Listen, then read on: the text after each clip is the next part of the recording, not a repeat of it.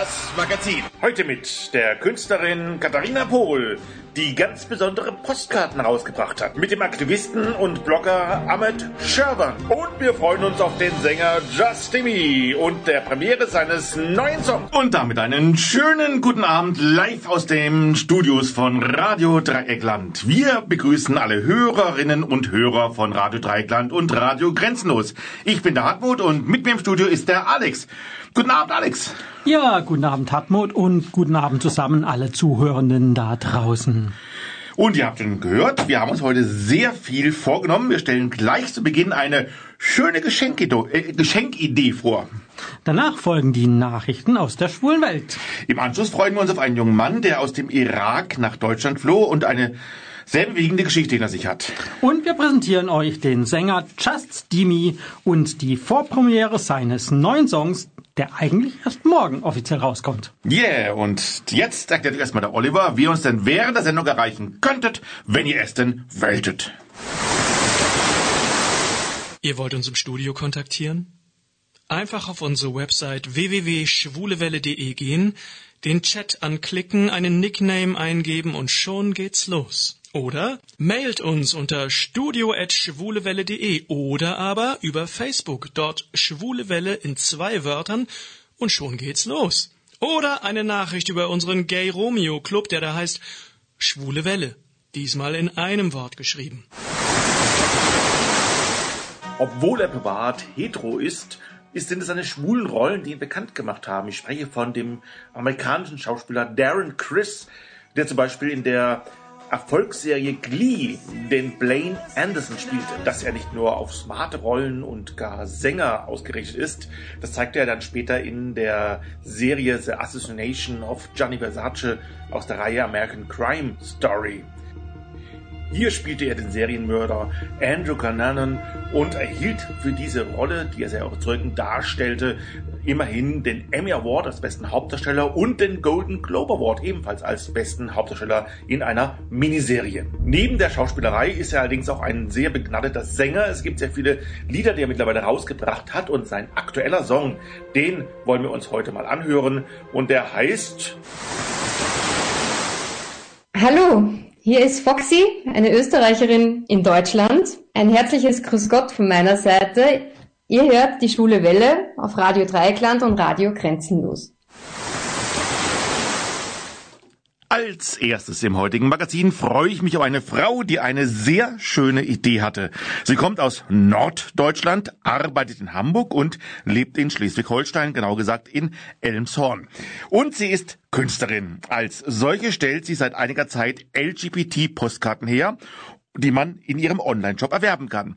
Was es genau damit auf sich hat, wollen wir heute bei ihr nachfragen. Von daher herzlich willkommen bei der Schwulen Welle aus Freiburg, Katharina Pohl. Wunderschönen guten Abend Grüß und dich. ein herzliches Moin an alle Verzauberten da draußen. Moin Moin. Ja, und ähm, Katharina, stell dich doch erstmal vielleicht unseren Hörerinnen und Hörern etwas genauer vor. Ja, wie du schon sagst, ich bin Katharina. Auf Bayerisch heißt es übrigens Kackel, was vielleicht auch den Namen der, der Firma äh, beiträgt. Und ich bin kurz vor 44 Jahre alt, gebürtige Stralsunderin, wer das nicht kennt, das ist in MacPom und führt genau auf die schöne Insel Rügen. Und bin seit meinem 21. Geburtstag Hamburgerin. Hamburg meine Perle. Es wird sie immer bleiben, auch wenn ich seit einem Jahr in Elmshorn, Schleswig-Holstein wohne. Aber das ist die Mietpreisen zu schulden. Äh, dafür arbeite ich aber in Hamburg, äh, bleibe also meinem Hamburg treu und auch für Hamburg als Sozialpädagogin in der Eingliederungshilfe. Und was gibt es sonst noch zu sagen? Geoutet bin ich seit meinem 18. Lebensjahr und ich liebe meine Familie, besonders meine zwei kleinen Neffen in Berlin, Regenbögen, Postkarten und Schreiben, Dippischmod und Tanzen sowie Standardtanz, meine Katzen, Tiere im Allgemeinen und Toleranz und Gleichberechtigung. Ja, und das wäre auch schon beim Thema, ne? LGBT und Postkarten. Wie bist du denn auf die Idee gekommen, spezielle LGBT-Postkarten herzustellen? Ja, also die Idee rührt ein bisschen von einem, von einem anderen Weg. Ähm, wir hier leben, in meiner Hausgemeinschaft leben wir sehr selbst, also sehr bewusst äh, mit Nachhaltigkeit und Umweltbewusstsein und sparsam und so, ne? Mhm. Und ähm, es gab ein Weihnachtsgeschenk ähm, in einem wunderschönen Pappkarton und irgendwie äh, wollte ich den nicht mit Papier verschwenden zum Einwickeln. Und auch die Filzstifte taten mir leid zum Bemalen, äh, weil der war wirklich groß, der Karton. Und dann äh, ist mir eingefallen, dass es Aquarellmalerei gibt, wo man viel mit Wasser und Farben arbeitet und das ordentlich vermischt. Und so bin ich schon mal auf die Aquarellmalerei gekommen und habe dieses Paket also bemalt und habe äh, dann hatte ich also diesen Tuschkasten und habe einfach ein paar Weihnachtskarten gezaubert, die ich dann für ein, gegen eine Spende veräußert habe und äh, an drei Tierorganisationen spenden konnte. Und drei Tage vor Weihnachten ist mir die Idee mit dem LGBT-Wichtel gekommen. Mhm. Da war es natürlich ein bisschen zu spät für Weihnachten schon, die Karten zu veräußern. Und äh, so entwickelte sich eigentlich die Idee, äh, Motive zu malen. Und dann kam mir immer irgendwas in den Sinn und dann habe ich mich tatsächlich ausprobiert. Mhm. Und was für Motive hast du da äh, genutzt oder was hast du da für Motive bis angewendet? Ähm, da habe ich also ganz verschiedene tatsächlich. Ähm, ich habe, du warst ja auf meiner Internetseite mhm. und du weißt, dass die ein bisschen aufgeteilt ist, ne, nach Themen. Mhm. Und zwar habe ich zum Beispiel Herzen und Blumen, dann habe ich LGBTQ in vielen Facetten, äh, zum Beispiel zwei Hamburg-Motive habe ich, äh, ein Puzzleteil, du bist mein Puzzleteil sozusagen. Für einen Geburtstag habe ich was, Liebeserklärung und Hochzeit. Einzelstücke, übrigens neutrale, ähm, also ohne Regenbogen. Ne? Mhm. Ne? Für auch mal zum so zu verschenken für die Mutti oder so. Ähm, dann habe ich äh, ein ja ein ganz tolles Thema Tanzen. Zum Beispiel dieser Standardtanz, das war mir irgendwie wichtig, das kam da noch mit dazu. Ähm, dann habe ich äh, für bestimmte Motive Klappkarten.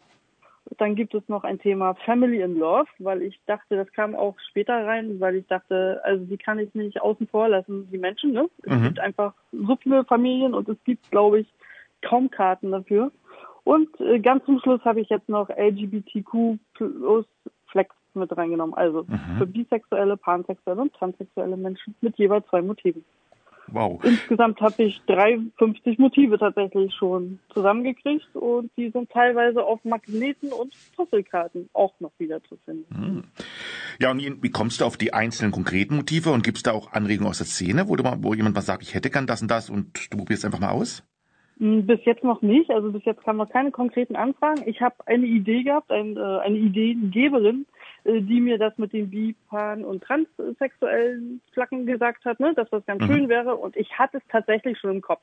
Man muss dazu sagen, die Postkarten, die ich herstellen lasse, ich lasse die drucken in einer kleinen Druckerei in Stralsund, mhm. ähm, die sind nicht günstig, weil das Papier so hochwertig ist. Und ähm, da kann man nicht aus dem Stehgreif so eben mal ähm, so die Karten zaubern. Ne? Mhm. Dafür braucht man immer ordentlich Taschengeld und äh, aber wie gesagt, das war stand schon auf meinem Plan und dann habe ich es einfach umgesetzt, habe ich gedacht, okay, der Wunsch ist da und äh, vielleicht erreiche ich damit einfach auch noch mehr Leute.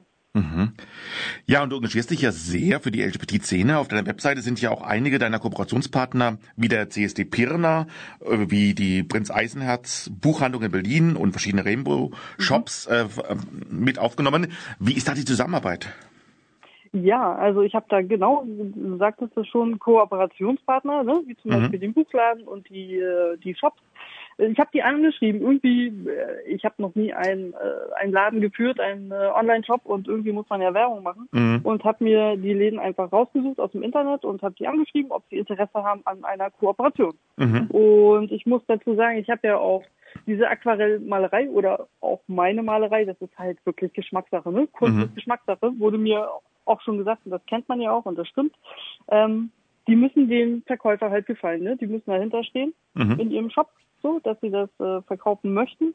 Und das Gute finde ich, dass dann alles aus einer Hand ist. Mhm. So. Also, dass man das, ne, wenn die sich einen Pullover kaufen, ja, Mensch, Postkarten werden da angeboten, dann kann ich doch gleich welche mitkaufen. Mhm. Also, das war mir halt wichtig. Ja, und ähm, engagieren, genau, mache ich auch ähm, zumindest mit dem CSD Pirna, mit dem ganz lieben Christian, den ich kennengelernt habe, der ist da Vorstandsvorsitzender. Mhm. Ja, mittlerweile kann ich da, genau, mittlerweile sind wir echt schon gute Freunde und telefonieren tatsächlich oft und äh, ganz liebe Grüße Christian an dich und äh, danke für deine immer großartige Hilfe. Und äh, der hat mich angesprochen, ob ich, äh, auch den hatte ich Werbung geschickt, also dass es mich jetzt gibt und ob er mich verteilen kann an seine, seine Leute. Ähm, und ähm, der hat mich angesprochen und hatte gesagt, Mensch, hast, hast, hast du eine Idee? Wir haben hier zehnjährigen äh, CSD dieses Jahr und kannst du nicht eine Postkarte für uns herstellen oder zwei und ein paar Motive malen äh, und dann können wir die halt verkaufen für den CSD. Ne? Ist ja was mhm. Besonderes. Und im Endeffekt, genau, habe ich äh, zwei Motive gemalt und äh, die sind gut angekommen. Mhm. Und äh, da machen wir halt noch was draus, ne? Mhm. Ähm, da macht äh, der Christian eine Spenden, ein, also einen Aufruf und äh, wird dann zählen, wer, wel, also wie viele Leute äh, Postkarten kaufen möchten und erhält dann einen Teil des Erlös davon. Und das ist das ist mein Engagement für für Vereine mhm. tatsächlich. Das ist die Idee dahinter. Und bist, bist du dann teilweise auch selber auf CSDs oder LGBT-Veranstaltungen dann direkt vor Ort mit deinen Karten zum Beispiel? Ah, wir haben ja Corona, ne? Ja, jetzt momentan ist natürlich schwieriger. Hm, genau, und äh, ich, mich gibt ja einfach noch nicht so lange, ne? Ich mm. bin neu. Ähm, und ich habe überlegt, die haben ja immer schon ganz große Stände. Also ich kann ja nur von Hamburg ausgehen, ne? Mhm. So. Und ähm, entweder bekomme ich jemanden dazu, der mich mit meinem Kartenständer dazu lässt oder halt genau über das mit dem, wie bei Kooperationspartner oder als äh, als Spende mit mit einem Verein, äh, dass der meine Karten verkauft. Also wer da Interesse hat, meine Karten zu verkaufen auf dem CSD, bin ich sehr dankbar. Da muss ich nicht durch Deutschland reisen tatsächlich und mhm. kann sich bei mir melden und dann für den Verkauf pro Karte, also da kann man sich einig werden und der kann das echt als Spende für den Verein haben. Da würde ich mich sehr freuen mhm. auf ja, so eine ich, Zusammenarbeit. Wenn sich bei uns meldet, geht man natürlich auch gerne weiter. Und wie geht es jetzt weiter mit dir, Katharina? Äh, wirst du deine Ideen noch weiter ausbauen über die bisherigen Produkte hinaus? Hast du da Pläne und Ideen? Na, also erstmal, ich bin gerade ein bisschen im Stocken tatsächlich. Ne? ich muss mich erstmal bekannter machen und ähm, mhm. also ich schreibe schon ganz viel Werbung, ich schreibe die Leute persönlich an und so. Ne? Mhm. Ähm, ich glaube, da muss das erstmal ein bisschen wachsen noch, der Bekanntheitsgrad und äh, Gott sei Dank haben wir schon ein paar Leute Karten gekauft und ich glaube, durch durch dieses Karten kaufen und verschenken wird sich das äh, weiter verbreiten mit mir. Ne? Mhm. Hoffe ich jedenfalls. Ähm, Genau, und ähm, dann überlege ich noch, ob ich meine Motive, also alle, ich habe nicht alle Motive zum Beispiel auf Magneten und auf den Klappkarten. Mhm. Das wäre noch eine Idee, die ich dann vielleicht umsetzen möchte. Und ansonsten muss ich dir ganz ehrlich sagen, äh, dass ich, dass ich immer spontane Ideen habe und die dann umsetze. Mhm. Was ich ja noch mit anbiete, ist zum Beispiel diese Einzelanfertigung, die hast du ja von auch gesagt. Da hatte ich mir zum Beispiel zu einer Hochzeit ne, gedacht, mhm. dass es was ganz Persönliches wird, vielleicht Tischkarten oder Einladungskarten oder so. Da können die Leute sich halt auch äh, an mich wenden. Oh, ja, und wie gesagt, spontane Ideen sind die besten. Man kommt mir irgendwas in den hm. Sinn und schon stehe ich an meinem Brett und äh, mal da rum. Ja. ja, jetzt sind wir schon fast am Ende unseres Gesprächs, aber jetzt muss man natürlich noch wissen, wo man deine Karten sehen kann, was dein, äh, deine Webseite ist und so weiter. Wie kann man sich informieren über dich? Oder gar Genau, also Info, Infos, entschuldige bitte, Infos mhm. sind ja äh, auf Instagram, da bin ich äh, ganz fleißig dabei, auf Facebook auch. Also Instagram bin ich unter äh, bei Kattels Postkarten zu finden, bei Facebook bei Kattels Postkarten und ansonsten gibt es meine Internetseite auch ganz einfach www.beikattelspostkarten.de mhm. und dort sind auch die Produkte zu erwerben. Und was ich dazu sagen muss, ich habe ab fünf Produkten gibt es auch schon Rabatt. Oh, okay, alles klar. Wow. Gut, sagst du gerade die Webseite nochmal? Es hat gerade ein bisschen geknackt in der Leitung. Sagst gerade nochmal die Webseite gerade nochmal. Ja, www.bei bykattels.postkarten.de. Alles klar. Ja, Katharina, vielen Dank, dass du uns heute Abend zur Verfügung gestanden bist. Ja, wir wünschen dir ganz, ganz viel Erfolg mit den Karten und mit den ganzen Projekten, die du da planst, für deine kreativen Ideen und ja, alles Gute. Äh, vielen, vielen Dank für das super nette Gespräch mit dir. Äh, ganz sympathisch. Ich, hab, ich kenne dich ja schon ein bisschen von den Vorbereitungen und äh, vielen, vielen Dank äh, auch für die Möglichkeit, meinen Kartenshop hier vorzustellen. Und auch ich wünsche dir alles Liebe. Mach weiter so. Du bist echt richtig engagiert. Finde ich ganz klasse. Und ja, jetzt hoffe ich auf einige Besucher, vielleicht ja. noch andere Anregungen und Kommentare. Ja, hoffen wir auch. Dann also vielen Dank, dir einen schönen Abend und ja, das war Katharina Pohl, die als Künstlerin sehr originelle LGBT-Postkarten herstellt. Ich bin Andreas Ismail Mohr, Islamwissenschaftler und Arabist in Berlin und ich grüße die Hörer auf der Schwulen Welle bei Radio Dreieckland.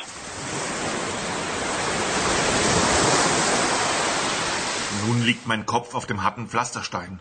während Schläge und Tritte auf mich einprasseln. Und ich habe keine Ahnung, ob mich ein Islamist deswegen von hinten umgetreten hat, weil ich seinen Gott beleidigt habe, oder ein Rassist sich an meinem Flüchtlingsgesicht gestört hat. Das ist einer der ersten Sätze aus der Autobiografie unseres folgenden Telefongastes. Ein anderer lautet, wenn man etwas verändern will, darf man sich nicht verstecken. Geboren im Jahre 1998 hat Ahmed Scherwan bereits jetzt ein bewegendes Leben hinter sich, über das auch schon die Taz, die Süddeutsche und sogar queer.de berichtet haben. Letzteres ist vor allem deswegen interessant, weil Ahmed gar nicht schwul ist.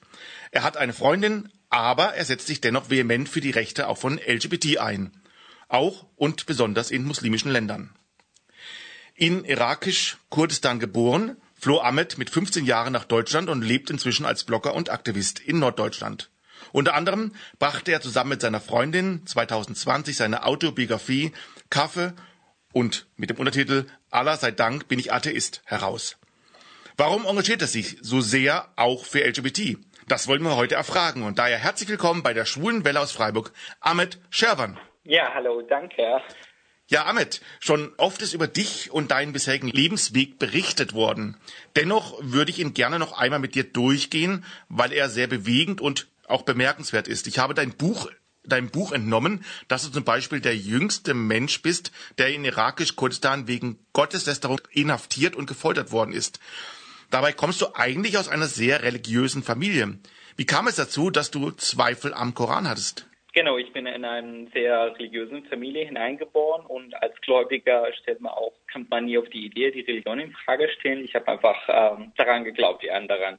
Und mein erster Zweifel kam, als ich 14 war. Äh, Im Alter von 14 bekam ich äh, eines Tages zufällig einen Link zu einer gotteslästerliche Seite, den ich melden sollte. Und ich könnte nicht aufhören, den Text zu lesen. Das ist mir einfach total äh, viel logischer erschienen als äh, alles, was ich bisher ähm, gekannt habe aus der Schule, aus dem Umfeld, aus der Familie. Und dann bist du praktisch ins Grübeln gekommen und hast dann auch anfangs so eine Art Doppelleben geführt, was deine Region betraf, oder? Genau, das war Anfangszeit äh, war sehr schwierig. Ich konnte mit niemandem auch darüber mich unterhalten. Ähm, ich wusste nicht, ob das jetzt äh, die Wahrheit ist, was ich da rausgefunden habe und die Religion alles ähm, gar nicht das ist, was mir beigebracht wurde. Aber genau, ich habe monatelang ein Doppelleben gelebt quasi, wo ich äh, nach außen weiterhin religiöse Regeln befolgte und äh, ja, bezweifelt war die ganze Zeit. Ja, und Höhepunkt war dann für dich praktisch, als du in einem Selbsttest praktisch den Koran heimlich verbrannt hast und auf eine Bestrafung, Bestrafung von Allah gewartet hast. Es geschah aber nichts. Wie ging es dann weiter? Ähm, ja, diese Selbsttest, äh, muss ich kurz sagen, dass äh, das ist äh, was Privates war. Also ganz allein habe ich das für mich gemacht, um einfach zu sehen, ob da wirklich ein Gott, göttlicher Strafvergleich so passiert, ob ich gleich von einem Blitz getroffen werde und äh, umfalle oder in einem Ratte verwandelt werde. Ich hatte das gemacht, um einfach ähm, rausfinden, ob ich, äh, ob mich eine Strafe erwartet. Aber als äh, nicht, nichts erschah, äh, habe ich mich einfach sehr frei gefühlt und ich dachte, okay, jetzt weiß ich, ähm, Allah gibt es nicht und ich glaube das auch äh, nicht mehr daran und ähm, ja, ich habe dann meinen Vater angetraut und ihn erzählt, dass ich nicht mehr glaube. Und du bist dann ins Gefängnis gekommen worden. Wie kam das dann? Genau, mein Vater hat äh, mich kurz danach, als ich dann auch äh, angefangen habe, das auf Facebook öffentlich zu, zu posten, ähm, ist er durch äh, Druck von Freunde und Nachbar ähm, auf das aufmerksam und äh, mich bei der Polizei angezeigt hat. Mhm. Ich, bin, ich, war gerade 15 Jahre alt, als ähm, als ich inhaftiert wurde, ähm, die ganze Details äh, im Buch äh, alles beschrieben. Äh, das war ganz schlimme Zeit ähm, auf der Polizeiwache und auch im Gefängnis. Schlimme Foltererfahrung. Ähm, ja, du wurdest dann auch gefoltert im Gefängnis. Kommen Folterungen dieser Art sehr oft in Irak-Kurdistan vor? Ja, tatsächlich schon. Ähm, das passiert oft. Mhm. Ja, und dein Onkel hat dich dann für ein, auf eine Kaution hin ähm, ausgelöst praktisch, damit du aus dem Gefängnis entlassen wirst. War dein Fall damals auch in deiner Heimat etwas Besonderes und erregte er Aufmerksamkeit? Ja, mein Fall wurde ähm, zu einer großen Medialaufmerksamkeit damals, ähm, vor allem aufgrund meiner Alter, ähm, da ich gerade erst äh, minderjährig war, 15, hm. ähm, hat, haben sich ganz viele Menschen mit mir solidarisiert. Unterschriftcampaign und ähm, die Menschen haben sich sogar zu einer Demonstration ähm, ähm, wollten eine Demonstration vor, vor, vor dem Gericht in Erbil machen. Äh, ein, ein Sänger hat mein, mein Fall zum Beispiel sogar in einem Lied erwähnt. Also ähm, das hat einerseits hatte ich ganz viel Support, aber das hat auch dazu geführt, ähm, dass ich ähm, wie ein Verbrecher behandelt wurde. Ich mich nicht mehr getraut hatte, draußen zu gehen. Äh, in der Schule Freunde sich mhm. von mir distanziert hat und einfach ständig auch Morddrohungen erhalten habe, dass ich einfach Angst um mein Leben hatte. Und wie hat damals dann deine Familie reagiert? Äh, meine Familie hat tatsächlich meinte, die wollten mir damit nur etwas Angst machen und den Weg zum Islam wieder zu, dadurch zu finden. Aber das mit dem Folter haben die tatsächlich nicht gerechnet. Hm. Wie kam es dann schließlich zu dem Entschluss von dir, dass du aus der Heimat fliehen würdest? Äh, das haben mir tatsächlich äh, zuletzt ähm, eine Menschenrechtsorganisation empfohlen. Also äh, als die Sache von der Stadtseite auch abgeklärt war, trotzdem die Gefahr da war, ähm, dass ich von anderer gläubiger Menschen angegriffen werde und die Stadt mich davor äh, mich nicht schützen hatte können, mhm. ähm, meinten, dass ich ähm, ja das Land verlassen sollte, um Genau, mhm. da so kam das, dass ich äh, einfach keine Lösung mehr, ähm, das war einfach extrem schwierig. Also die ganze Morddrohung und mhm. für, für, die Familie war ich da. Ja, und du kamst dann über die Balkanroute bis nach Deutschland, was aber gar nicht dein Ziel eigentlich war. Du wolltest eigentlich nach Schweden kommen. Was hast du von dieser ja sicher sehr langen Phase der Flucht denn für Erinnerungen? Deutschland war äh, tatsächlich äh, Anfang mein Ziel, aber nach ganz kurzer Zeit ähm, nach wenigen Wochen habe ich mich doch entschieden, anders um, entschieden, äh, nach Schweden zu fahren. Mhm. Und die Flucht selber, wie hast du die in Erinnerung? Wie, wie lang dauert so eine Flucht? Wie lange warst du unterwegs? Ich hatte tatsächlich Glück, äh, andere als äh, einige geflüchtete Freunde, die wirklich äh, lange Zeit auf der Flucht waren. Äh, bei mir ging es ähm, eine Woche oder so. Äh, wir sind über die Balkanroute mit anderen Jugendlichen, die auf Europa wollten, über Türkei und dann die Balkanroute hier in ähm, Europa gelandet. Ja, und du bist dann praktisch in Deutschland angekommen. Konntest du damals denn schon die deutsche Sprache? Nein, kein mhm. gar nicht. Ja, dafür sprichst du aber jetzt sehr, sehr gut Deutsch, muss man echt sagen. Hast du also alles dann hier in der Zeit dann gelernt? Ja. Ja, und wie war deine Anfangszeit dann in Deutschland? Du warst ja noch sehr, sehr jung. Hast, äh, hattest du schnell Menschen, die sich deiner annahmen oder warst du lange für dich alleine?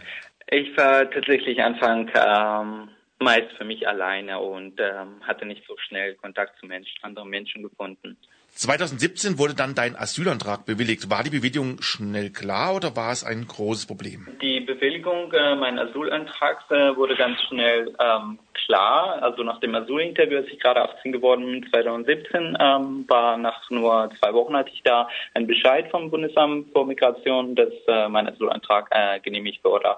Und äh, dass es so leicht, äh, so einfach gelaufen ist, weil ich äh, eine Menge Dokumenten vorlegen könnte, ein DVD mit einer Menge Interview, Presseberichte und alles zu dem Fall, ähm, dass der äh, dass derjenige beim BAMF äh, gar nicht auf meine eigene Aussage äh, eine Entscheidung treffen hatte, äh, sondern einfach äh, aufgrund der äh, Unterlagen, die nicht vorliegen könnte. Mhm.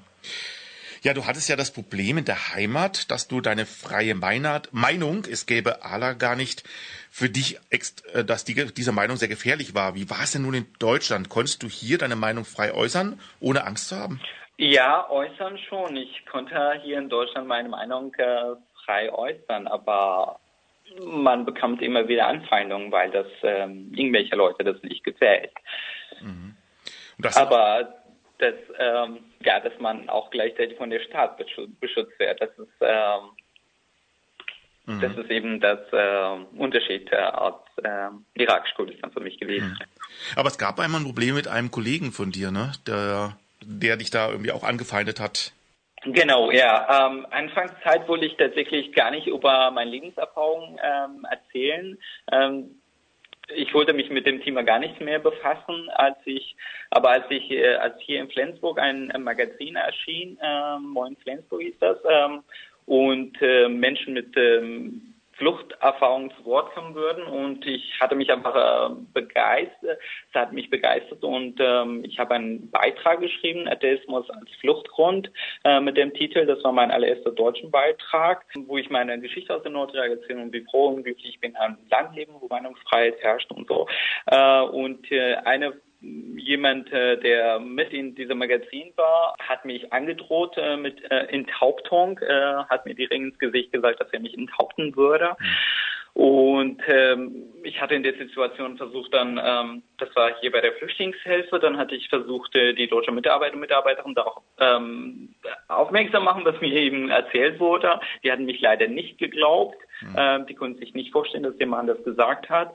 Aber dieses Beispiel äh, war der tatsächlich der aller Anfang, ähm, wo mir das äh, klar wurde, wie wichtig äh, diese Thematiken sind, auch hier in Deutschland und wie viele geflüchtete Menschen vor allem im, im Asylunterkünften, beim BAMF und ähm, alle möglichen Bereiche ähm, solche Erfahrungen durchmachen äh, mit anderer Gläubigen. Mhm. Also kann man sagen, also das ist der Grund eigentlich im Prinzip, warum du praktisch jetzt nicht einfach hier gar nichts sagst und einfach versucht unterzutauchen, sondern dass du da wirklich für einsetzt, auch für diese Problematik. Genau, mein Ziel war tatsächlich, als ich da Irak verlassen habe, dass ich einfach ein ruhiges Leben halte für mhm. und nichts mehr mit dem Ganzen zu tun. Mhm.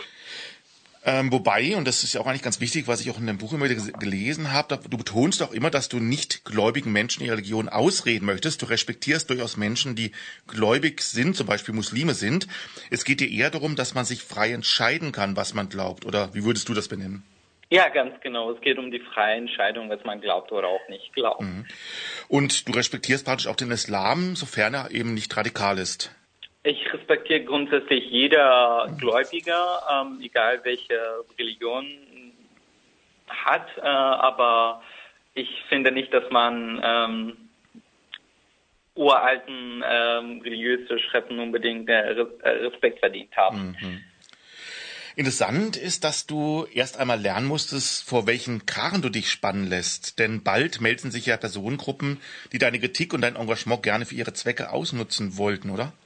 Ja, genau. Ähm, ich habe ich glaube, jeder Ex-Muslim, Ex-Muslimin hat irgendwie äh, die Erfahrung gemacht, dass äh, rechte Personen äh, ihrer Geschichte ausnutzen wollten für ihre um, Zwecke. Und das war bei mir natürlich auch so. Also da spielt der Flüchtlingsgesicht äh, plötzlich keine Rolle mehr. Man ist voll belegt. Man kritisiert den Islam. Ähm, die fühlen sich dadurch da bestätigt äh, in ihrer ja, Weltbilder, äh, was sie haben über ähm, Flüchtlinge. Mhm. Ja, aber auch privat machtest du ja viele Tiefen durch. Unter anderem gab es ja einen Selbstmordversuch und auch andere Probleme. Letzten Endes aber bist du dennoch gestärkt aus der Zeit herausgekommen. Was hat dir geholfen? Ähm, das war aus dem aus der Zeit, äh, als ich noch im Kinderheim gelebt habe. Ähm, die Erfahrung aus ähm, aus meiner Heimat äh, war extrem traumatisch belastend. Ich mhm. hatte Angststörungen, Panikstörungen, dass ich dann zuletzt alles einfach äh, zu viel war für mich und äh, ich versucht habe, mir das Leben zu nehmen, was glücklicherweise nicht geklappt hat. Mhm. Ähm, was mich geholfen hat in der Situation war, ähm, als ich hier in Flensburg ähm, ein Projekt äh, gab hier, äh, Refugees Welcome Flensburg, wo ganz viele Menschen, geflüchtete Menschen hier über Flensburg weiter nach Skandinavien wollten und ich konnte da mit über, äh, ein bisschen übersetzen und so. Das hat mir, diese Zeit hat mir sehr geholfen. Ich könnte, ich hatte zum ersten Mal so richtig das Gefühl, es Sinnvolles machen und habe ganz tolle Menschen kennengelernt, denen auch gute Freundschaft daraus geworden ist später. Ja, und du hast ja sogar eine Freundin gefunden, die etwas älter als du bist. Äh, kann sie dir viel Kraft geben und dich sehr unterstützen? Genau, meine Freundin habe ich äh, auch ähm, damals bei diesem Projekt kennengelernt und ja, meine Freundin ähm, gibt mir ganz viel Kraft. Also wirklich, äh, sie ist äh, immer für mich da und äh, unterstützt mich mhm. bei den Sachen, auch wenn sie was schwierig finde oder nicht ganz meine Meinung ist. Ähm, nimmt, nimmt das ernst. Mhm. Und ähm, Das ist schön. Ja, jetzt reden wir gleich weiter mit dir, denn du hast ja auch äh, dich sehr eingesetzt für die LGBT-Szene, beziehungsweise du tust dich dafür sehr einsetzen. Aber jetzt tun wir erstmal kurz durchschnaufen und wir hören einen Musikwunsch von dir. Was für ein Musikstück hast du dir denn gewünscht? Alles Halal von Elis. Alles klar, und warum diesen Song gerade? Ähm, weil das, ähm, ich kann meine Geschichte irgendwie äh, was äh, aus diesem Song äh, wieder finden. Äh, es ist mein Lieblingssong sein, seitdem ich das entdeckt habe. Es ist äh, nicht so lange erschienen. Alles klar, dann hören wir den Song nun an. Weiterhin am Telefon ist Ahmed Sherwan. Ahmed, was ich sehr spannend finde, du hast dann auch eine sehr große Nähe zu Menschen aufgebaut, die schwul, lesbisch, trans sind oder sonst wie der LGBT-Szene angehören. Du schreibst es auch in deinem Buch, dass äh, dass das für dich auch alles sehr, sehr neu war, denn LGBT gab es ja faktisch in deiner Heimat gar nicht. Wie kam es dazu, dass du damit in Berührung kamst? Das Thema LGBT kam äh, in meiner Heimat genauso wenig vor, als äh, nicht zu glauben. Ähm, trotz, dass ich später den Islam abgelehnt hat, hatte ich ähm, dieser Weltbild, mit dem ich aufgewachsen war, dass äh, Schwulsein zum Beispiel eine Krankheit ist. Ähm, ich bin damit ähm, mit, mit LGBT-Personen in Kontakt gekommen, auch hier damals äh, in Flensburg durch den Projekt. Ähm, ähm genau, so kam das, dass ich ähm, LGBT-Personen kennengelernt habe und äh, auch gerne mit denen Zeit verbracht hatte. Ja, und du gehst ja auch mit deiner Freundin sogar zu Partys immer wieder in der LGBT-Szene. Warum fühlst du dich da so wohl? Ich fühle ich fühle mich da wohl, weil man da so sein kann, wie man will. Und ich glaube, äh, meisten LGBT-Personen haben mehr oder weniger auch die Erfahrung gemacht, dass die von der Community, ähm, von den Community oder der Familie als falsch äh, betrachtet werden, als kein richtiger Mann. Äh, ich äh, finde einfach diese toxische männliche Vorstellung auch einfach zum Kotzen. Ähm, und bin auch gerne unter den ähm, LGBT-Szene. Mhm. In die Schlagzeilen bist du dann ja auch aufgrund einiger Auftritte auf CSDs gekommen, als du praktisch auch deine Themen verbunden hast und zum Beispiel in Berlin mit einem T-Shirt und der Aufschrift Ala is gay zu sehen warst. War das eine lang geplante Aktion oder eher spontan?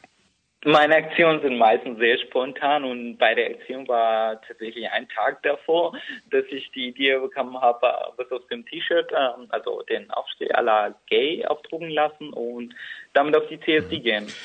Und wie waren die Reaktionen dann auf deinen Auftritt? Äh, ich hatte das äh, als ich das auf Facebook ankündigt hatte, ich habe leider Anfang direkt äh, ganz schlimmer, ähm, ernstzunehmender Morddrohungen erhalten, aber auch ganz viel Support. Aber die Polizei hat dann zuletzt ähm, äh, die Aktion und äh, mein Aufenthalt ein ganz, das ganze Wochenende in Berlin unter Personenschutz gestellt hat. Mhm. Ein Foto von einem Kuss hat sogar kurzzeitig dazu geführt, also nicht in dem Zusammenhang, aber dass dein Facebook- und Instagram-Account gesperrt wurde. Was war denn da los? Was war das für eine Aktion? Das war ein, äh, ein Kussfoto von mir mit dem Aktivisten äh, Freund Mohammed Hisham. Ähm, ein Fotomontage, wo wir, äh, wo der Kaaba in Makka zu sehen war, ein Regenbogenfahne drauf und im Himmel auch ein Regenbogenfahne zu, äh, ein Regenbogen zu sehen. Und aus dem Grund haben ganz viele, äh, vor allem pakistanische äh, Extremisten, äh, meine Profilen im Inter äh, auf Facebook und Instagram gemeldet, dass ein Beitrag von mir ähm, auf Facebook gelöscht wurde und auch kurzfristig ähm, gesperrt war und mein Instagram-Account war komplett weg. Mhm. Und du gingst dann sogar gerichtlich dagegen vor. Was war da deine Erfahrung? Ich bin, äh, ich habe äh, mit der Hilfe von Giordano Bruno Stiftung ähm, hab, hab ein, ist ein Anwalt in der Sache eingeschaltet worden und ähm, nach einer Einreichung ein einstweiliges Verfügung beim Gericht in Flensburg äh, gab es dann äh, letzten Monat im, am 17. März eine Gerichtsverhandlung äh, gegen Facebook und wie das Gericht hat entschieden, dass das ähm, dass der Vorgang von Facebook äh, ja nicht äh, nicht korrekt war, äh, mein, mein, mein Beiträge ohne, richten, äh, ohne richtig zu überprüfen, einfach aus Grund die Meldungen zu, zu äh, wegzulöschen. Genau, und dabei ging es mir bei der Sache vor allem auch um die Meinungsfreiheit im Netz. Ähm, es ging nicht nur um meine eigene Profil, sondern äh, es erleben schließlich auch ganz viele andere äh, Aktivisten, vor allem LGBT-Aktivisten, die äh, von Menge ähm, Menschen im Internet ähm, reported werden und so. Mhm. Und äh, Facebook äh, als ein großer Unternehmer eine äh, viel größere Verantwortung hatte, äh, eine sehr große Verantwortung habe, leider einfach äh, oftmals äh, ohne die Inhalte so richtig überprüfen, einfach die Beiträge zu entfernen, ist es äh, nicht okay. Mhm. Ja, und du erzählst ja, du hast oft Anfeindungen und Morddrohungen. Wie gehst du da selber damit um?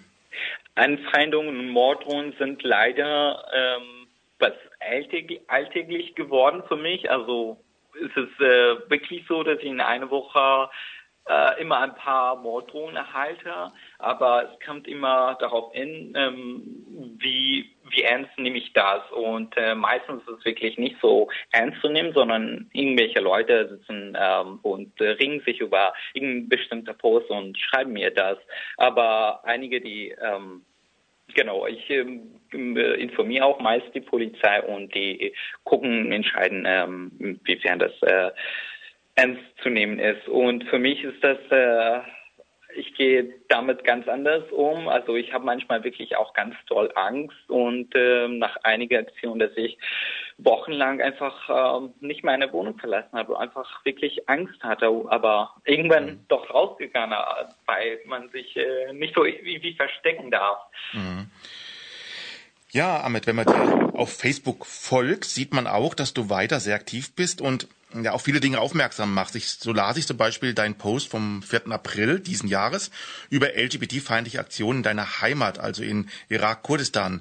Wie ist denn da so die Lage in Irak-Kurdistan? Kriegst du da viel von mit? Die Lage ist leider gerade sehr schwierig, sehr bedrohlich für LGBT-Personen ähm, in irakisch-Kurdistan. Ja, und du hast ja berichtet, dass es erst kürzlich konkrete Aktionen und äh, Operationen gab gegen die LGBT-Szene dort. Was war da geschehen? In Soleimani gab eine Operation äh, von der Polizei, von der Geheimdienst und äh, allen möglichen Behörden hatten wann zusammenarbeiten, nicht äh, genau ähm, um um LGBT-Personen festzunehmen und zwar Ausgerechnet in Soleimani, der modernste Stadt nicht nur im Irak Kurdistan, sondern im ganz Irak, äh, wo man eigentlich äh, leben kann, wie man sein möchte.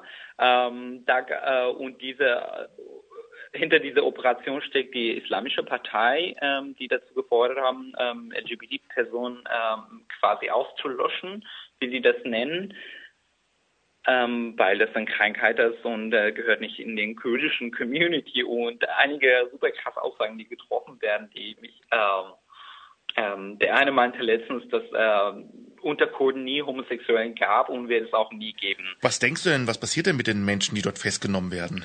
Ich glaube leider, ähm, die Menschen, die festgenommen wurden, ähm, werden oftmals ähm, bei der Polizei im Gefängnis äh, misshandelt.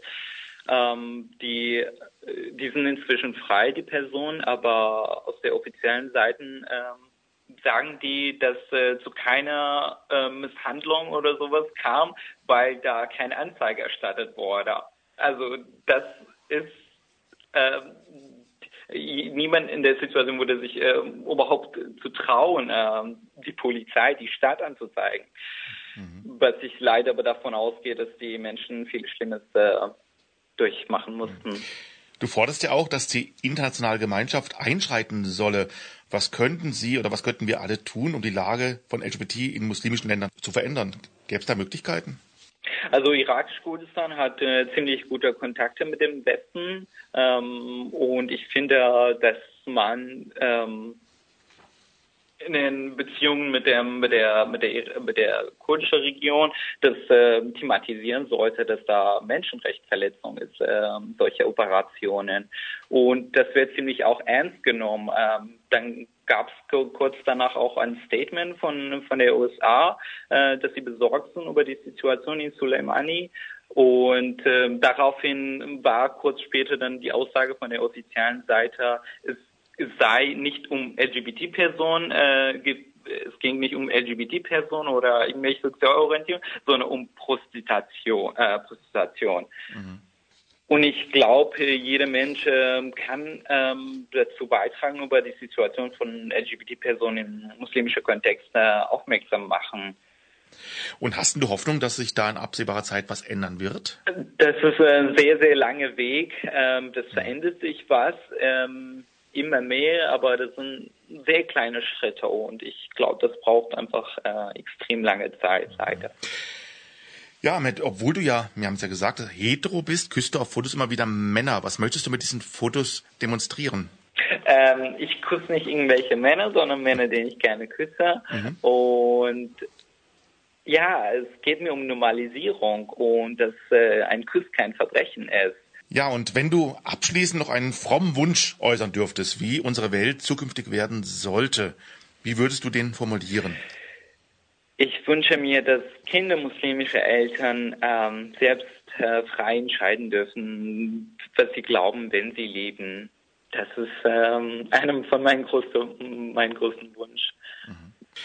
Ahmed, bevor wir dich jetzt verabschieden wollen, sag vielleicht nochmal, wie man sich über dich informieren kann. Es gäbe ja zum Beispiel da dein Buch. Magst du ein paar Worte dazu noch sagen? Ähm, ich hatte vor einigen Jahren als äh, Blogger Alltagsgeschichten, ähm, Geschichten von anderen Geflüchteten äh, immer wieder veröffentlicht, äh, auch, mein, auch, meine Geschichte. Und Menschen fanden das interessant, meinten, äh, ich soll unbedingt ein Buch schreiben. Und so kam das auch dazu, dass äh, ich zusammen mit äh, meiner Freundin ein Buch geschrieben haben.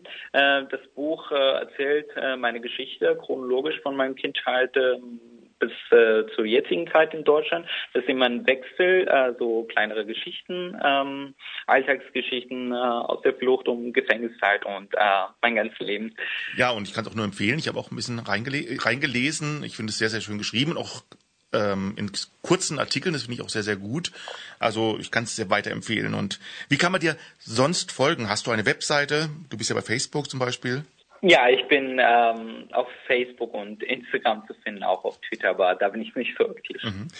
Ja, Ahmed, vielen Dank für deine Zeit heute Abend. Wir wünschen dir auf jeden Fall weiterhin viel Erfolg, Kraft, Energie für dein Engagement und auch viele ruhige Stunden dazwischen, in denen du auch etwas auf dich selbst acht geben kannst und die Seele baumeln, baumeln lassen kannst und dass du auch weiterhin trotz allem auch den, ja, den Frohsinn nicht verlierst, weil wir merken auch, dass du eigentlich ein sehr humorvoller Mensch auch bist. Also bleib so. vielen, vielen Dank.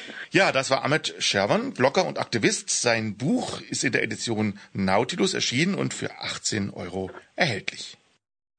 Ja, ich wollte noch mal was zum Ahmed äh, mhm. erzählen, was ich eigentlich ganz bemerkenswert fand, dass er sich jetzt nicht gegen irgendeine Religion im Speziellen wendet, sondern es geht ihm einfach nur um das Recht, ähm, nicht glauben mhm. ähm, zu dürfen. Also und das relativ sachlich trotz der Einfand, Einfand, Anfeindungen, ähm, denen ja ausgesetzt war. Ich glaube, da könnten sich so manche Populisten heutzutage mhm. ähm, eine Scheibe abschneiden, oder? Ja, und wichtig ist mir auch, dass das äh, man mag halt nichts was Radikales im Endeffekt, egal in welche Richtung es, es geht, aber äh, das ist auch eine wichtige Sache, eine wichtige Aussage eigentlich von ihm. Ich, also die Grundbotschaft war einfach äh, das Recht rausnehmen, dass jeder so sein soll, können, können sein soll, wie er mhm. wie er mag. Mhm. Ohne, und der andere darf so auch sein Leben leben. Genau. Oder ja. die andere. Ja. Beeindruckend auf jeden Fall. Ja, und jetzt schon geht's weiter mit dem nächsten Gleichgast. Wir haben ja gleich äh, eine ganz andere Richtung jetzt wieder. Jetzt geht's jetzt gleich ein bisschen fröhlicher, hoffe ich jedenfalls mal. Und von dem Gast hören wir erstmal noch einen Song. Der Gast heißt gleich Just Dimmy. Und der Song, den wir als erstes hören, heißt Diese Nacht. Das war der Song Diese Nacht von Justimi. Eigentlich heißt er Dimitri, Dimitri Vassiliadis, kommt aus Bottrop und ist nicht nur dort sehr bekannt. Viele nennen ihn einfach auch nur den, das Bottropper Wunderkind. Er schrieb und inszenierte bereits einige Musicals, vor allem aber steht er selber gerne auf den berühmten Brettern, die die Welt bedeuten. So spielt er unter anderem in den Musicals Grease, Saturday Night Fever oder auch in der legendären West Side Story.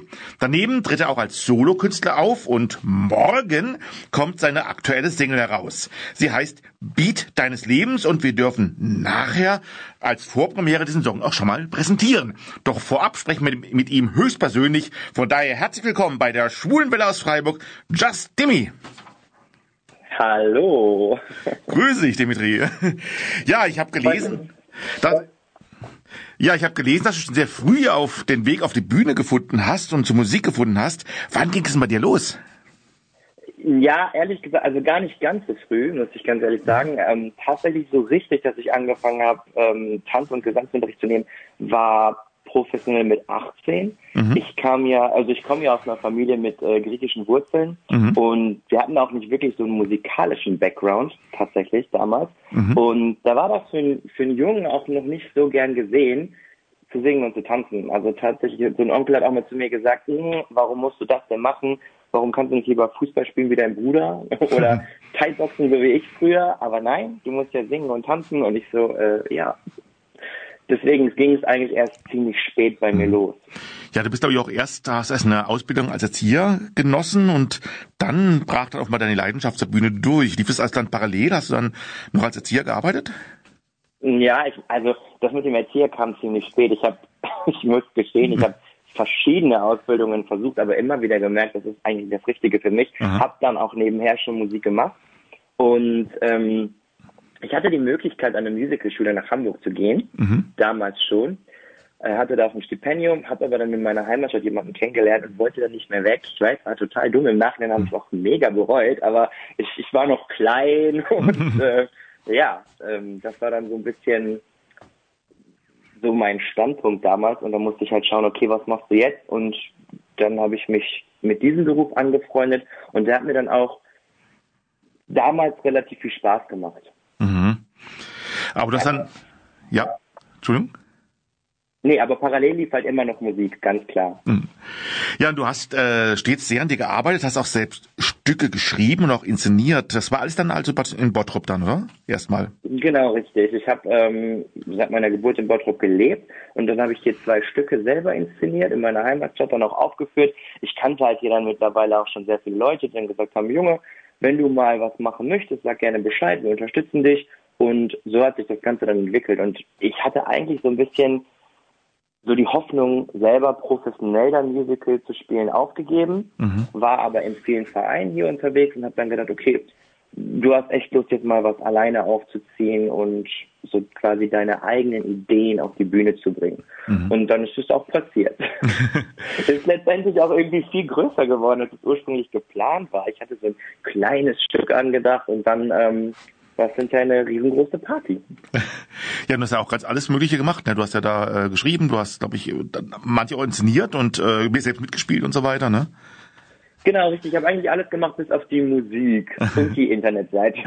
da war ich äh, nicht so affin, aber ansonsten Stücke geschrieben, Kostüme gemacht, ähm, Regie geführt und auch selber mitgespielt, ja. Hm, Wahnsinn. Ja, und dann war es praktisch dann doch folgerichtig, doch noch nach Hamburg zu gehen und Musical-Darsteller, ja, die Ausbildung zu machen. Oder wie kam das dann? Das ja.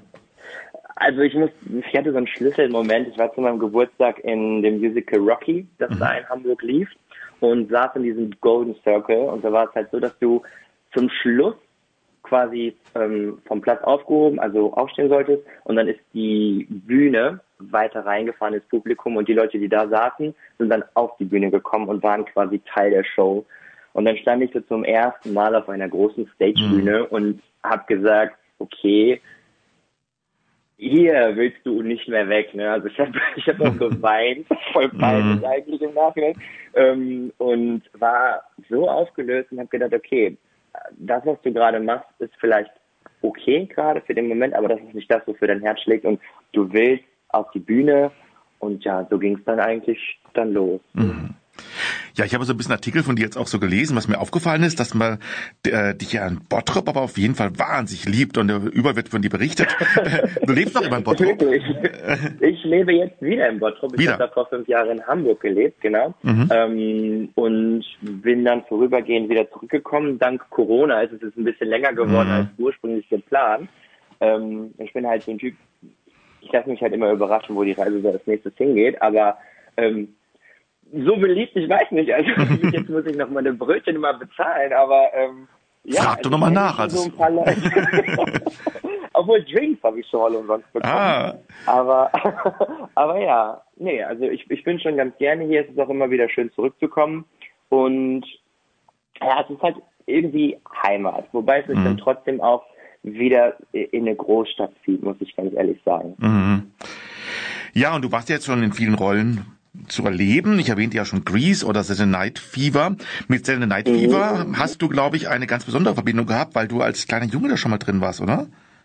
Ja, ich war mit der Schul AG damals da, das erste Mal ähm, in Köln war das. Mhm. Wir haben die Karten geschenkt bekommen und bis dato wusste ich überhaupt gar nicht, was ein Musical ist. Also ich kannte Musikfilme und mhm. habe früher halt immer gesagt, ich möchte gerne Schauspieler werden oder Popstar. Am liebsten aber ein Schauspieler, der in solchen Musikfilmen mitspielt, sowas wie Grease zum Beispiel. Mhm. Ne? Und dann saßen wir halt dann da und dann ging dieser Vorhang auf und ich weiß noch, dass Tony, der Hauptdarsteller, da stand in dieser berühmten Disco-Pose und ich wusste jetzt nicht, okay, was ist das jetzt? Ist das jetzt eine Puppe oder was passiert denn jetzt hier? Die Musik ging los und er lief nach vorne und es kamen immer mehr Leute dazu, alle haben gesungen und getanzt und ich war einfach nur sowas von geflasht und habe gesagt, okay, was auch immer das ist, das, das will ich machen später. Ne? Und mhm. ähm, als ich dann die Rolle bekommen habe und dieses Intro immer lief und ich auf der Bühne stand, musste ich auch immer an diesen Moment zurückdenken und der hat mir dann immer komplett Kraft gegeben für diese ganze Show, ne, die mhm. dann zu spielen und durchzustehen. Das war schon mal schon sehr cool.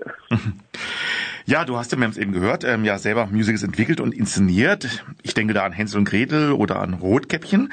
Ähm, hilft genau. dir diese Erfahrung jetzt auch, deine Rollen auf den großen Bühnen zu entwickeln oder ist es eher schwer, praktisch in Anführungsstrichen da ein bisschen zurückzustehen und in Anführungsstrichen nur Schauspieler zu sein? Nee, das gar nicht. Also ich, ich kann das schon ganz gut. Also mhm. ähm, ich sage mal, du bist jetzt nicht ohne Grund Schauspieler und die andere Person ist nicht ohne Grund Regisseur mhm. und die haben auch ihre Vorstellungen und Ideen. Ich finde es auch immer wieder interessant zu sehen, ähm, was andere so entwickeln und mhm. was andere so vorgeben. Das habe ich in meinen Stücken auch immer so gemacht. Ich hatte ja meine Ideen im Kopf, aber ich habe immer zu den Darstellern gesagt, ähm, probier mal oder biete mal was an. Mhm. Vielleicht ist das ja irgendwie noch besser oder vielleicht können wir das dann kombinieren. Ich habe ja was im Kopf. Und wenn es dann von meinen Vorstellungen zu doll weggeht, können wir immer wieder zurück. Mm, und genauso sehe ich das eigentlich auch, wenn ich mit, mit anderen Regisseuren arbeite. Ich versuche was anzubieten und wenn die das nicht wollen, versuche ich halt das umzusetzen, was die halt möchten, weil es sind ja mhm. im Moment quasi meine Chefs, sage ich jetzt einfach. Mhm. Ne? Ja, Dimitri, äh, derzeit, ich kenne es so selbst so gut, äh, gut genug, ähm, weil ich selber auch im künstlerischen Bereich eigentlich, eigentlich arbeite, ähm, ist es ja für uns Freischaffende sehr schwierig. Ne? Ich meine natürlich das böse C-Wort Corona. Wie hat sich das bei dir ausgewirkt?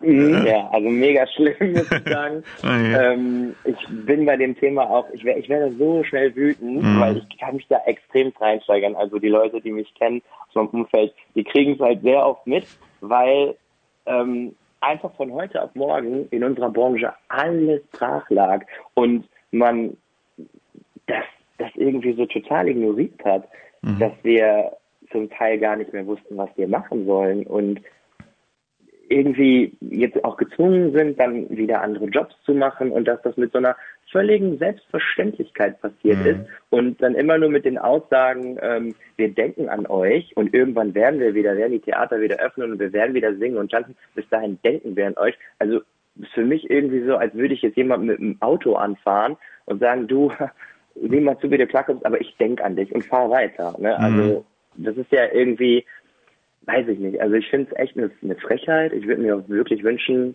dass da sich einiges ändert, aber mhm. da hoffen wir jetzt wirklich schon seit über einem Jahr drauf. Mhm. Und mittlerweile sage ich, ist mir total egal. Ich hoffe einfach nur, dass es so schnell wie möglich ja. vorbei ist und wieder Normalität herrscht. Weil ich kriege natürlich auch mit, wie doppel, also wie also was für verschiedene Seiten es gibt. Einerseits wird ganz viel verboten, andererseits in anderen Bereichen geht ganz viel und es ist so viel Unlogik. Und ich bin so ein Mensch, ich kann Unlogik nicht leiden. Mhm. Wenn mir jemand was logisch erklärt, bin ich total bereit und sage, okay, gut, verstehe ich, kann ich nachvollziehen. Aber wenn ich das nicht kann, dann ähm, verstehe ich nicht. Und ich akzeptiere auch sehr ungern, ist so. Das, mhm. das mag ich irgendwie gar nicht. Ne? Mhm. Und das gab es in letzter Zeit ganz schön viel. Mhm. Aber du hast immerhin der Zeit deine Solo-Karriere ein bisschen noch weiter vorangebracht. Du hast Songs aufgenommen. Ähm, lief es eigentlich schon immer parallel, dass du auch eigene Songs so aufgenommen hast?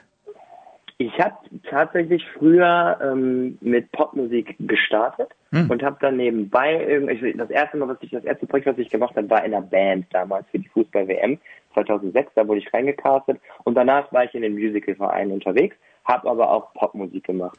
Dann hm. professionell halt fünf Jahre lang, ja fast sechs Musical und hatte mich dann eigentlich dazu entschieden, dass ich für 2020 wieder ein bisschen weniger große Sachen mache, also große Touren, mhm. sondern mehr so stationierte Sachen, um dann halt auch wieder Popmusik zu machen, beziehungsweise mit Popschlager zu beginnen. Ich habe mich dann lange darauf vorbereitet, um meinen Sound auch zu finden. Und ah ja, eigentlich hat das gehemmt, weil ich wollte Anfang 2020 schon diese Nacht rausbringen.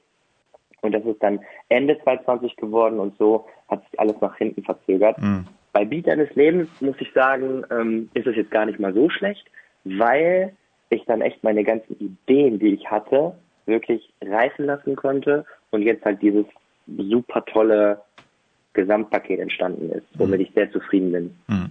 Ja, genau, brandaktuell, also praktisch das Beat deines Lebens, was wir gleich spielen dürfen. Ähm, genau, richtig. Was hat es mit diesem Song eigentlich so auf, äh, an, äh, auf sich? Ähm, um was geht es? Was ist der Beat deines Lebens? Ah, der Beat deines Lebens, vielleicht kann ich das erklären. Ich habe den Song geschrieben, da war ich selber gerade in so einer Phase, wo ich nicht genau wusste, wohin oder was, was möchtest du machen, welcher Weg ist so der richtige für dich. Und als ich diesen Song geschrieben habe, geht das geht eigentlich genau darum. Es geht darum, dass du so ein bisschen auf deine innere Stimme hörst. Viele Leute wollen dir immer quasi ihre Sachen vorgeben oder wollen dir vorschreiben, was das Richtige ist, was du machen sollst. Also gerade auch bei mir, ich komme aus einem Background, wo, wo halt immer ganz viel was strukturiert, ne? Alle haben Schule gemacht, eine Ausbildung, geheiratet, ne? Mhm. Haus, Kinder, so dieses ganz typische. Und ich bin da extrem aus der Reihe gefallen und musste mich da auch so ein bisschen durchkämpfen, um das zu machen zu können, was ich, was ich so wollte, ne? Mhm. Und in dem Song geht es eigentlich genau darum, dass du so nach deinem eigenen Beat tanzt und nicht darauf hörst, was andere sagen. Denn ähm, manchmal meint es gut, manchmal wollen dich aber auch einige einfach nur hemmen. Manchmal traust du dich auch einfach nicht, so dein Ding zu machen. Und mhm. genau das möchte ich, also diesen Leuten möchte ich mit diesem Song helfen, dass das Leben einfach leichter wird und dann fühlst du dich auch so, als ob du durchs Leben tanzen kannst, ne? Mhm. Zu deinem, zu deinem Beat, zu deinem Song. Mhm. Ja, den hören wir auch jetzt gleich, aber es gibt demnächst noch eine weitere Premiere, habe ich gelesen, nämlich ein Videoclip yeah. am 2. Mai ist es soweit. Yeah. Was erwartet uns denn da? Genau. Oh, ich muss sagen, aufs Video bin ich mega, mega stolz. Ähm, es spielen ja so vier Geschichten eine Rolle, wo genau solche Themen wieder angeschnitten werden, was ich gerade gesagt habe, mhm. aber halt in, in verschiedenen Bereichen, damit sich auch jeder so ein bisschen damit identifizieren kann. Und ich muss ganz ehrlich sagen, ich hatte Tränen in den Augen beim zweiten Mal, als ich es gesehen habe. Beim ersten Mal war ich nur geflasht und war so, oh ja, das, das, das, das, das, das. Und beim zweiten Mal liefen die Tränen nur so. Ähm, deswegen, ich bin wahnsinnig stolz drauf und ich hoffe, dass der Song und das Video die anderen Menschen halt auch berührt, so wie mich, und auch ermutigt und die Message, die ich so nach draußen tragen möchte, auch rüberkommt. Mhm. Ich habe übrigens auch ge äh, gelesen, dass du auch sehr viel auf CSDs auftrittst, zum Beispiel in Düsseldorf. Äh, wie ist eigentlich so ein ja, Auftritt beim CSD? Ist es eigentlich anders wie als andere Konzerten? Also ist, machen die Leute mehr mit oder ist es irgendwie ein anderes Publikum von der Art her oder ist es wie hm. überall? Nicht unbedingt. Ich weiß, dass ähm, meine damaligen Tänzerinnen ein bisschen irritiert waren, dass sie mehr von den Mädels angeschaut wurden als von den Jungs. Das war für die ein bisschen befremdlich, da musste ich, da musste ich lachen. ähm, ich hatte aber mal einen Auftritt in, das war so eine Castingshow auf der Schafenstraße in Köln. Und ich muss sagen, da war die Stimmung bombastisch. Also das war der absolute Hammer. Ne? Aber CSD ist natürlich, wenn die Stimmung gut ist, ist aber eigentlich überall so. Mhm. Ja, das heißt, ähm, nochmal zurückkommen auf zum Lockdown. Wie geht's eigentlich jetzt weiter? Ich, und dann hast du mal ein Pläne für den Fall, dass hoffentlich bald sehr viel wieder möglich sein wird. Was steht bei dir alles auf dem Programm? Also ich hoffe, dass dann auch sehr viele Live-Auftritte wiederkommen, weil ich vermisse es total. Mhm. Ich habe letztes Jahr, glaube ich, bis Februar noch gespielt. Dann war der Lockdown und dann hatte ich einen einzigen Auftritt im September, einen einzigen. Mhm. Und das war für jemanden, der dann aus dem, also aus dem Jahr davor, da, da habe ich bis zu vier Shows manchmal am Tag gespielt. Also oh. das war mhm. super befremdlich dann für mich. Deswegen, ich hoffe, dass halt sehr viele Live-Auftritte wieder stattfinden. Und dass es dann einfach mit den Musicals auch wieder losgeht. Denn ich warte seit Corona eigentlich darauf, dass eine Show startet, bei der ich eine Hauptrolle bekommen hatte, mhm. kurz vor Lockdown. Und ja, wir hoffen, dass diese Show dann halt wieder gespielt werden kann. Mhm. Ist in Bottrop irgendwas sogar, ne? Oder hab, irgendein, irgendein Musical, habe ich gesehen, kommt... Im äh, Ruhrgebiet, genau. Ah, genau. Radio Ruhrpott heißt das. Ach, genau, ja. Genau, und da geht es ums Ruhrgebiet. Ah. Ja, wenn man sich jetzt noch ein bisschen mehr über dich informieren möchte oder dir, äh, dir folgen möchte, wie kann man es denn tun, äh, machen? Hast du eine Webseite? Hast du bist du bei Facebook, Instagram oder wo bist du überall zu finden? Ja, eigentlich überall. Ich Überall. habe eine Website, das ist www.just-simi.de. Dann habe ich auch ähm, Instagram, ganz, ganz neu TikTok und Facebook ganz normal. Also Just Simi oder Just Simi Official. Da findet man mich eigentlich immer. Ja, Dimitri, nun sind wir gespannt und schon ganz heiß darauf ist, deinen Song zu hören. Ja. Sehr gespannt, Beat deines Lebens. Das ist also praktisch eine Genau. Vorpremiere heute so ein bisschen. Genau, ihr dürft ihn tatsächlich das erste Mal spielen. Da sind, wir, Also, sind wir sehr stolz drauf. Dankeschön. ich bin sehr gespannt auf die Resonanz. Ja, und zuvor bedanken wir uns natürlich dafür, erstmal, dass wir den Song spielen dürfen und zum anderen, dass du heute zugeschaltet Ja. warst live und mit uns geplaudert hast. Vielen Dank dafür. Ich, ich danke euch. Vielen lieben Dank. Ja, und jetzt wünschen wir für deinen neuen Song und deinen Videoclip, der jetzt auch bald kommt und allen deinen Projekten ganz viel Erfolg, dass sie alle stattfinden können. Bleib gesund Dankeschön. und vielleicht begegnen wir uns ja irgendwann mal wieder. Also danke auf jeden Fall. Ja, hoffentlich bis ganz bald. Ne? Einen schönen Abend noch. Ja, dir auch. Und nun ist es soweit und wir hören nun Ja, den neuen Song von Justimi, Beat deines ganz Lebens. Das war die Welturaufführung von Beat deines Lebens von Justimi. Und ja, hoffen wir mal, dass der Song ein großer Erfolg wird für ihn. Und das war es auch schon wieder von uns, für euch, für heute. Aber nächste Woche haben, nächste Woche haben wir schon wieder tolle Gäste. Wen denn genau, Alex? Ja, zum einen sind das die norddeutschen Smart and Sexy Popper Pudeldame um den Sänger und Schauspieler Jonas Ney, die Ende März ihr Debütalbum Kinder ohne Freunde veröffentlicht haben. Und von Pudeldame werden der David Grabowski und der Jonas Ney uns am Telefon Rede und Antwort stehen und wir spielen natürlich die passende Musik. Diese Sendung wurde Ihnen präsentiert von Schwule Welle, dem einzigartigen und nicht zuletzt wärmsten Programm in der Toskana Deutschlands, mit freundlicher Unterstützung von Radio Dreieckland.